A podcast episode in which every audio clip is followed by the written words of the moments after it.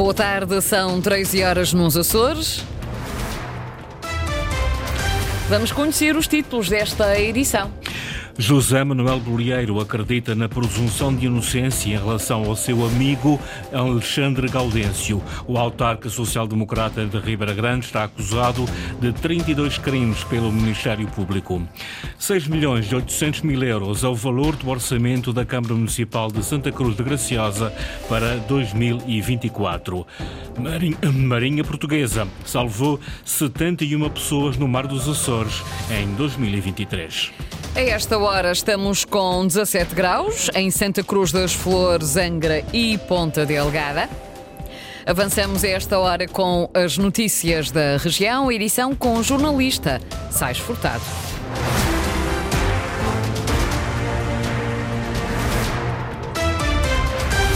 José Manuel Bolieiro acaba de pronunciar-se sobre a Operação Nortada, um processo que teve início em 2014 e no qual o presidente da Câmara da Ribeira Grande é acusado pelo Ministério Público de 32 crimes. Entre eles, o social-democrata é acusado de peculato, abuso de poder, crime de prevaricação e falsificação de documentos.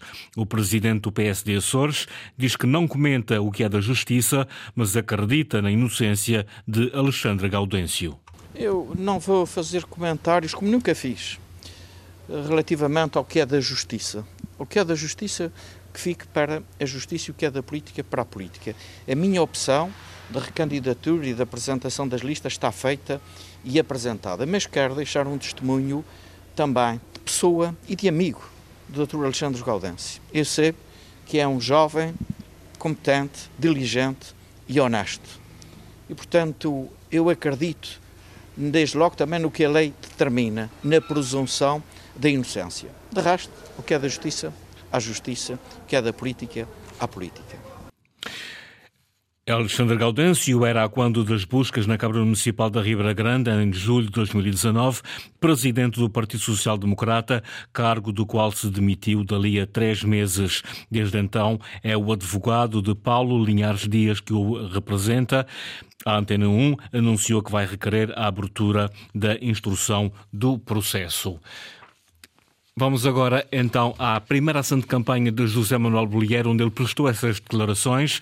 José Manuel Bolieiro e os candidatos da coligação PSD, CDS, PPM por São Miguel visitaram esta manhã a obra de requalificação da Escola Básica Integrada dos Arrifes, uma obra no valor de 17 milhões de euros e que está com seis meses de atraso. O líder do PSD Açores espera vir a inaugurá-la caso seja reeleito e reconduzido na presidência do governo. Linda Luz. É a primeira ação de pré-campanha do ano.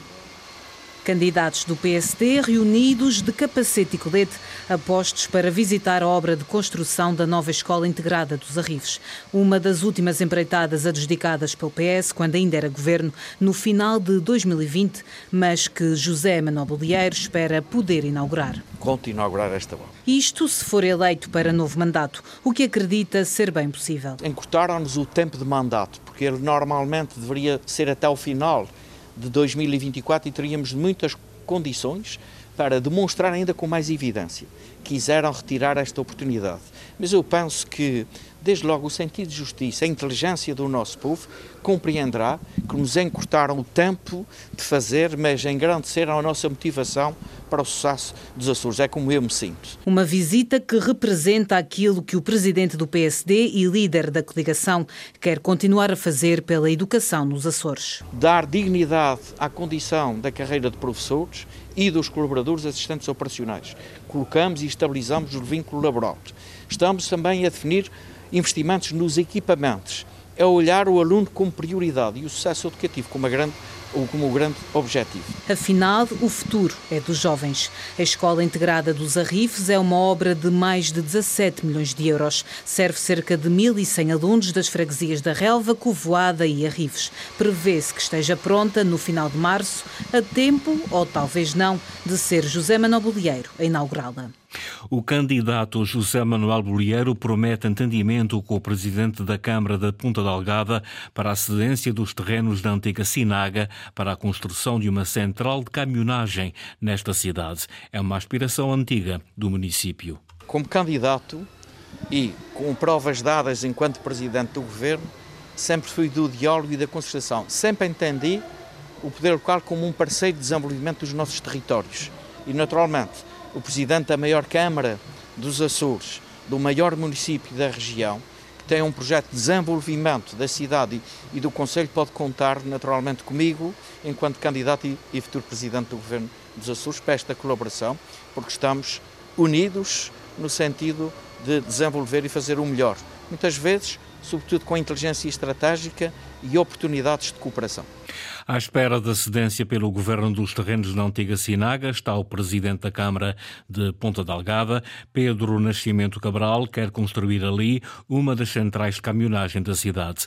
Ana Leal Pereira. Os terrenos são propriedade do Governo Regional, a antiga fábrica de açúcar da Sinaga em Santa Clara. A intenção, diz o Presidente da Câmara de Ponta Delgada, é usar este espaço para construir uma central de caminhonagem, entre outros projetos. Nós temos uma ideia no sentido de estabelecermos ali uma central de caminhonagem que permita, através da ligação de minibuses para o centro urbano de Ponta Delgada, a criação de um parque de estacionamento, a criação de uma zona habitacional, de uma zona verde, de uma zona comercial, para além da conservação, da manutenção do núcleo museológico que o Governo Regional dos Açores pretende fazer e que tem naturalmente o apoio da Câmara Municipal de Ponta Delgada. Segundo Pedro Nascimento Cabral, o objetivo é melhorar as acessibilidades no Conselho no mais curto espaço de tempo possível, mas o processo ainda não foi articulado com o Executivo. Tudo isto neste momento está dependente daquilo que é a disponibilidade e a articulação que o Governo Regional dos Açores uh, pretende que se faça para a requalificação uh, num espaço de tempo o mais curto possível daquele espaço, permitindo haver aqui uma mobilidade mais eficiente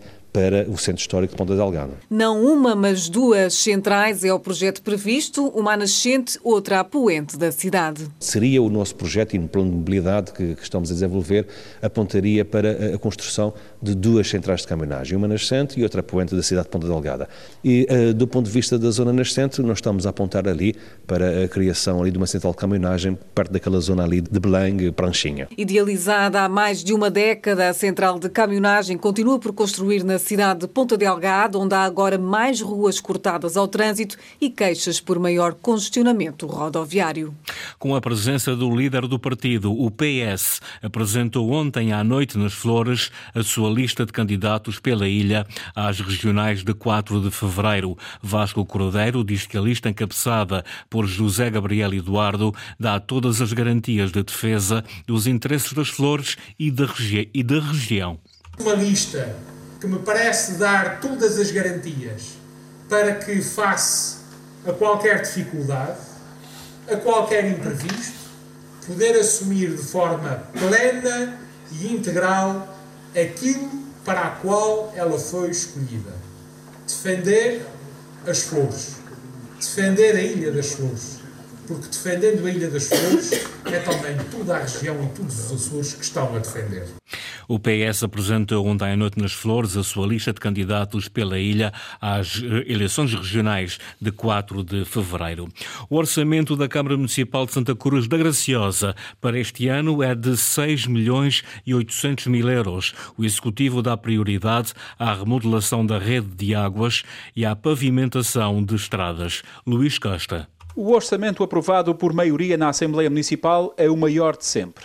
No total de 6,7 milhões, a previsão de investimento ronda os 2 milhões e 600 mil euros. O plano dá continuidade às obras na rede de águas na freguesia de Guadalupe. A nossa aposta eh, é clara, toda a gente sabe, tem a ver com a substituição da rede de águas, o investimento maior que nós fazemos e com recurso a fundos comunitários. Temos neste momento uma obra eh, de mais de um milhão de euros a decorrer. Temos um projeto pronto para avançar eh, durante o próximo ano. O presidente da autarquia reitera o compromisso de pavimentar as canadas onde moram graciosenses. Uma está consignada, outra a concurso e mais três em fase de projeto. É uma das questões uh, mais trabalhosas que temos tido nestes três orçamentos que construímos, é exatamente poder apostar nos investimentos que são reprodutivos mas não podemos nunca abandonar aqueles que são básicos e que já deviam estar prontos e que agora estamos, uh, infelizmente, uh, fora de tempo uh, a cumprir aquilo que, que, não foi feito. António Reis destaca, no entanto, a criação de um ninho de empresas e a abertura do gabinete de apoio ao munícipe no primeiro dia útil do ano. Será também lançado um novo site institucional e outro de promoção turística. Relembro também a importância de requalificar todos os edifícios escolares que estão à responsabilidade do município. Vamos candidatar também a fundos comunitários essa requalificação que é necessária, eh, principalmente nas escolas primárias. Em 2024 avança ainda o projeto do Parque Urbano junto à cidade do Desporto e o processo de construção da Marina da Barra. A oposição do PS, que tem a maioria na Assembleia Municipal de Santa Cruz da Graciosa, viabilizou os documentos com a abstenção. O vereador José Ávila considera que os apoios nas áreas produtivas são insuficientes. Há uma série de obras que a Câmara Municipal está a desenvolver, algumas vêm do mandato anterior, que, quanto a nós, eh, são importantes, mas era preciso dar um sinal diferente. Primeiro, era preciso também ajudar as empresas e as famílias, numa altura em que nós estamos a atravessar um período de crise e era importante dar esse sinal. Por outro lado, também era preciso uh, apostar nas áreas produtivas, como é o caso da agricultura, das pescas e também do turismo. O turismo seria essencial porque a Graciosa é a única ilha que ainda não conseguiu superar os números pré-pandemia. Portanto, nós achamos que o caminho teria de ser por aí. José Ávila, o PS viabilizou o plano e orçamento da Câmara de Santa Cruz da Graciosa através da abstenção. Em 2023, a Marinha Portuguesa salvou no Mar dos Açores 71 pessoas. Foi no decurso de 148 ações de busca e salvamento marítimo. Sandra Pimenta. A Marinha Portuguesa salvou em 2023 401 pessoas no decorrer das 419 ações de busca e salvamento marítimo que realizou. Um número para o qual o Centro de Coordenação dos Açores também contribuiu, como explica o porta-voz da Marinha, o comandante José Sousa Luís. No caso concreto dos Açores, na área relativa ao Centro de Coordenação de Busca e Salvamento Marítimo de Ponta Delgada, ocorreram 148 casos que se traduziram em 71 salvamentos. Houve um pouco de tudo, desde salvamentos de pescadores, a evacuações de elementos de navios mercantes que não estavam em condições de saúde eh, e tinham que, tinham que ser eh, evacuados, também alguns casos em paquetes, eh, foi um, foi um pouco de tudo. Salvamentos realizados, muitas vezes em condições difíceis e em que os meios poderiam ser outros. Claro que os meios eh, poderiam ser mais. Portanto, qualquer organização acha sempre que os meios que tem ao seu dispor são sempre escassos. No nosso caso concreto, a Marinha também acha que podia dispor de mais meios para uh, ter aqui uma melhor cobertura de busca e salvamento marítimo. Mas, portanto, temos os meios que temos e gerimos da, da melhor forma forma a potenciar o salvamento marítimo e, portanto, atingimos eh, taxas de eficácia muito boas. Eh, o ano passado, portanto, durante o ano de 2023, atingimos uma taxa de eficácia no serviço de 96,9%. Uma taxa de sucesso que se deve ainda à colaboração da Força Aérea Portuguesa, da Autoridade Marítima Nacional e à estrutura auxiliar do Sistema Nacional de Busca e Salvamento. Aí estão os primeiros vinhos de Santa Maria certificados pela Comissão Vitivinícola Regional. São três vinhos produzidos pela Agromariense Coop no âmbito do projeto Santa Maria Wine Lab. António Pacheco. São os primeiros vinhos produzidos na Ilha de Santa Maria a serem certificados. A Comissão Vitivinícola Regional dos Açores atribuiu a certificação IG Açores a três vinhos produzidos pela Agromarian Scoop no âmbito do projeto Santa Maria Wine Lab. Este era um dos objetivos deste projeto Santa Maria eh, Wine Lab. Portanto, nós teríamos que no final deste processo ter pelo menos um vinho certificável. Ultrapassámos esse objetivo, temos três vinhos certificados, o que é para Santa Maria uma, uma grande notícia. Eh, é uma grande notícia para toda a organização do Santa Maria Wine Lab eh, e para todos os parceiros. Segundo Duarte Moreira, presidente da Agromariense Scoop, foi certificado um vinho branco da casta verdelho dos Açores, um vinho rosé de castas nobres e ainda um vinho branco de castas tintas. O passo seguinte passa pela comercialização. Para já vamos uh, engarrafar estes vinhos e durante o primeiro trimestre de 2024 colocaremos os vinhos já à comercialização. Um, e estamos já a trabalhar uh, para a próxima campanha. Uh, nós temos que uh, aumentar a produção de, de, de, uva de castas nobre, das castas, principalmente das castas regionais. teremos que, obviamente, melhorar tudo aquilo que nós temos feito. Duarte Moreira espera que Santa Maria seja, num futuro próximo, reconhecida como uma ilha que produz vinho de excelente qualidade. Já estão então certificados os primeiros vinhos produzidos em Santa Maria no âmbito do projeto Wine Lab.